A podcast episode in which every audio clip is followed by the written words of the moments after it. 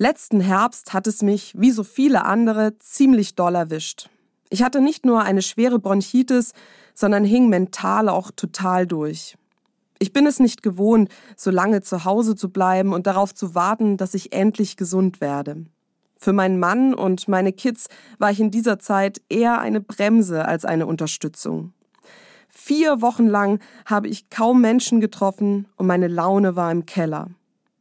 Und dann kam Steffi. Steffi ist meine Freundin aus der Grundschulzeit. Sie wohnt in Regensburg.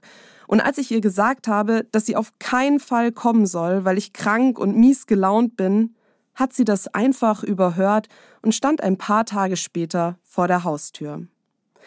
Sie hat sich um die Kinder gekümmert, die Küche gemacht, meinen Mann bespaßt und mir Witze erzählt. Und dann hat sie mir noch etwas beigebracht. Mittagsschlaf zu machen und geduldig mit mir selbst zu sein. Sie war einfach da und hielt uns alle aus und wusste ganz genau, was ich jetzt brauche. Und das mit solch einer Selbstverständlichkeit, dass es mir nie unangenehm gewesen ist. Nach wenigen Tagen sah die Welt wieder ganz anders aus.